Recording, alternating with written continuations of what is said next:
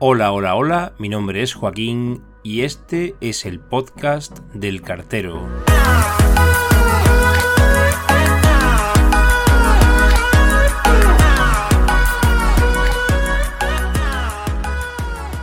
Hola de nuevo.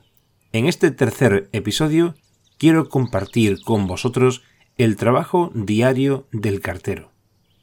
Su labor comienza con la recepción de la conducción procedente del CTA o CTP, según la provincia, y realizando la descarga de los envíos postales contenerizados en unas cajas que nosotros denominamos bandejas.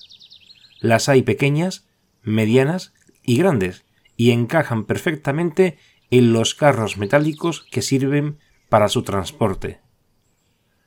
Los envíos viajan según su modalidad, paquetería, correspondencia certificada y correspondencia ordinaria. Dentro de esta última nos encontramos con correspondencia ordinaria normalizada, tipo sobreamericano, y correspondencia ordinaria tipo flat, que es de mayor tamaño. Los telegramas, los giros y los burofax no son transportados sino reproducidos en destino, gracias a los sistemas telemáticos y de impresión. Pues bien, tras la descarga, los carteros tienen divididas las tareas comunes, ya sea de forma convenida o por cuadrante de trabajo, y clasifican los envíos diferenciándolos nuevamente por modalidad, haciendo uso de unas estanterías o contenedores a su disposición en la unidad. Esta tarea es más minuciosa que todas las realizadas anteriormente en los centros de clasificación, puesto que es la definitiva antes del propio reparto a domicilio. Se trata de una labor con conocimiento del callejero de la localidad o distrito al que da servicio la unidad de distribución.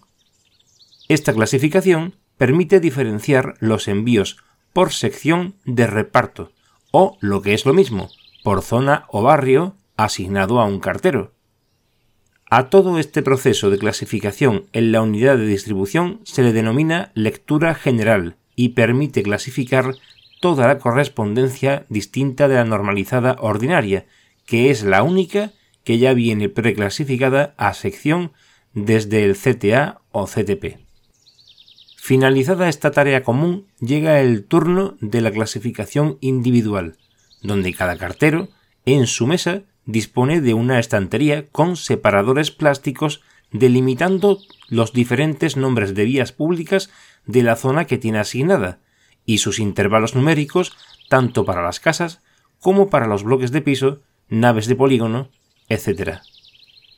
Una vez finalizada esta lectura individual, se procede a la ordenación de la correspondencia ordinaria, también denominado embarrie, que suele hacerse atendiendo al orden ascendente o descendente de los números de gobierno de cada calle y en la manera que más le convenga al cartero, en función de la carga de trabajo o del itinerario que vaya a seguir para desarrollar su labor. A la par, o antes o después, han de ordenarse los envíos urgentes y certificados, tanto cartas como paquetes, e introducir los códigos de registro en el sistema informático de correos para que los envíos queden asignados y poder cursar luego su entrega permitiendo de este modo la trazabilidad de los mismos. La trazabilidad no es otra cosa que el seguimiento de estos. Los empleados hacen ese seguimiento a través de la intranet corporativa y los usuarios o clientes a través del portal web de Internet que el operador postal pone a su disposición. En todo el proceso anterior, es decir, entre la descarga, la lectura general, la lectura individual, el embarrie y la grabación informática de envíos registrados, se invierte entre un 25 y un 30% de la jornada laboral. El reparto en la calle, tarea puramente individual, supone entre un 60 y un 70% del tiempo de trabajo. Y el poco tiempo restante está supeditado a las labores de finalización que veremos a continuación. Una vez el cartero ha finalizado el reparto y regresa a la unidad, debe efectuar la liquidación de envíos certificados, pasando a la oficina aquellos que no han podido entregar y se han avisado para que los destinatarios de estos envíos puedan recogerlos a partir del día siguiente laborable, efectuando el sellado y devolución de aquellos cuya entrega ha sido infructuosa, por no existir forma alguna de que el envío llegue a su destino, dirección incorrecta, desconocido, reusado, etc. Hablaremos de los resultados de entrega en otro capítulo aparte.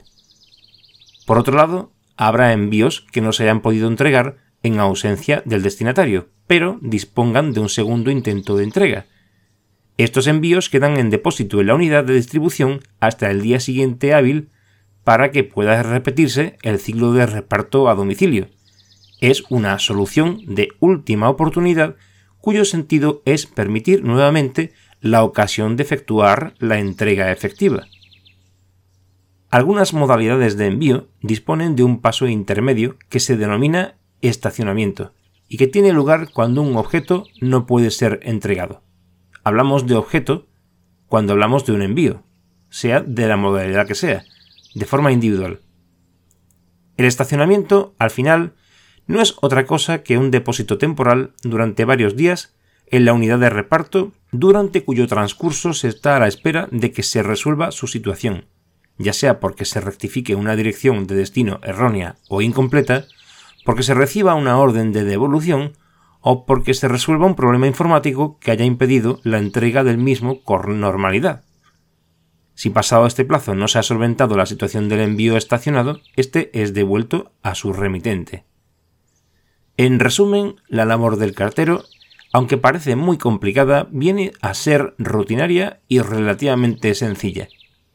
En lo que concierne al trabajo en la unidad, solo hay que habituarse a él, y conocer el callejero de reparto al máximo detalle.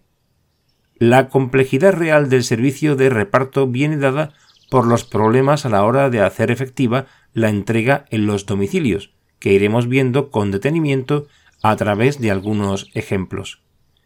Espero que este episodio haya sido de vuestro agrado. Con él cerramos la cadena de distribución postal. Habéis escuchado el podcast del cartero.